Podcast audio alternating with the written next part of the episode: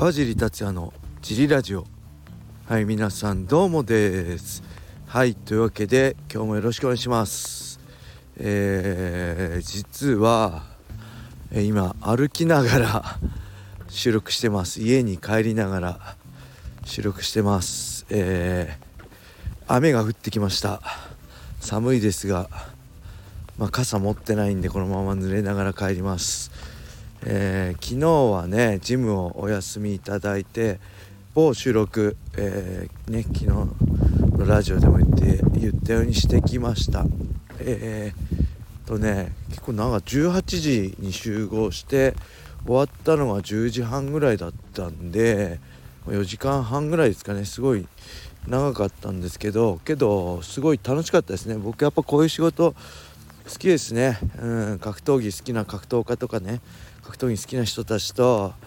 格闘技について語るって最高ですよね。自分でも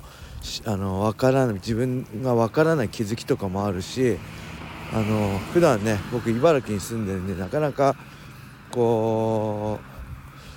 う都内でね活躍してる格闘家とコミュニケーション取ることってないんですけどこういう機会すごいそれたくさん取れてね楽しかったです。でこれまだ、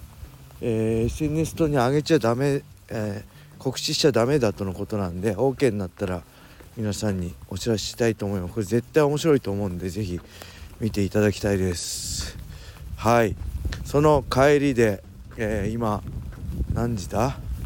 日付変わったところですね。12時4分。えー、ちょっと家まで歩きなこれ家帰ってからもう収録するって多分もうきついんでもう帰りながら収録しようと思ってね今歩きながら収録してます。ちょっと聞きづらかったらすいません。で独り言喋ってるんでね他の人いたらあれですけどまあ夜中なんで誰もいないんで大丈夫でしょう。そんな感じで、えー、あねジムは小野田さんあ小林さん小野田さんに任せてきたんで、えー、ありがとうございました。今日からね通常通り僕もいます。そんなわけでレターに行っちゃいましょうか、えー、川尻さん小林さんお疲れ様です。ラジオネームウォーターポーでございます。いやそれにしても平達郎選手の USC での解消は、えー、最高でしたね。華やかな青年といった感じで格闘家って感じがせず新たなファンを呼び込む起爆剤になってほしいですね。平選手は中学生までは野球部に所属しレギュラーになれずパッとしなかったと語っってた記憶し語ってたと記憶してます。それが高校から始めた MMA でアマチュア含め無敗とは驚きです。きっと平選手は MMA に出会うべくして生まれてきたんですね。シュート時代から勝ち方がすごかったしまだまだ勝ち続け勝ち続けてるでしょう。そういえば同じフライ級の新竜誠選手がアメリカの MMA 団体で、えー、タイトル挑戦するそうですね。あまり知らない団体でしたがご存知であれば教えてください。よろしくお願いします。はいありがとうございます。えー、これ新竜選手確か11月10日でしたっけ？刑事風流ですね。えー、刑事風流。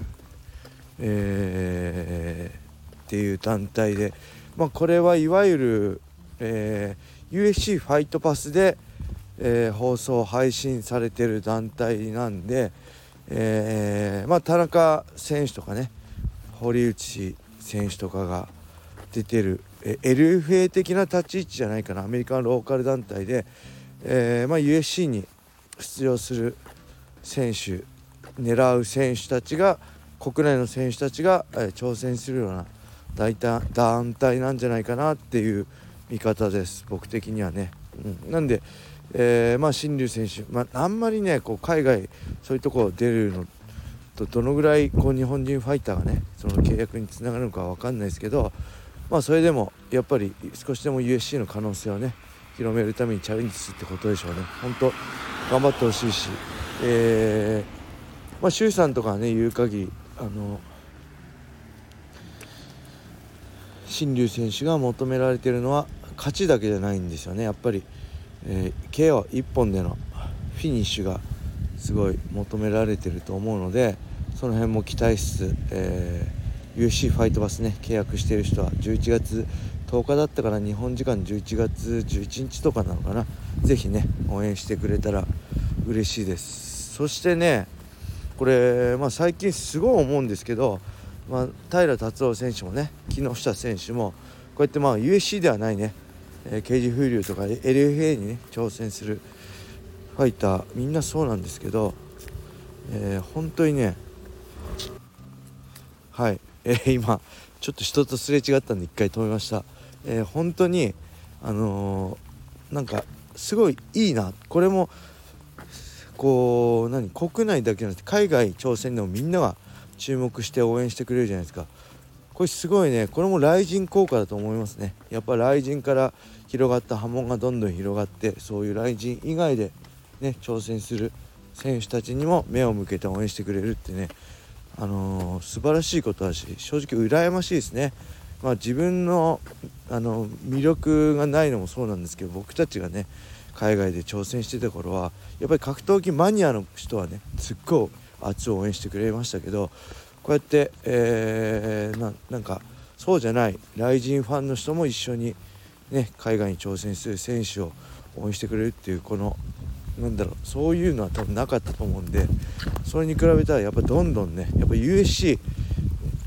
での戦いがこんだけね、あのー、盛り上がるっていうのは今素晴らしい環境だなって思いますね。うん、でこれからやっぱりどんどん増えてくるんじゃないかなと思いますね。あのロードトゥ USC も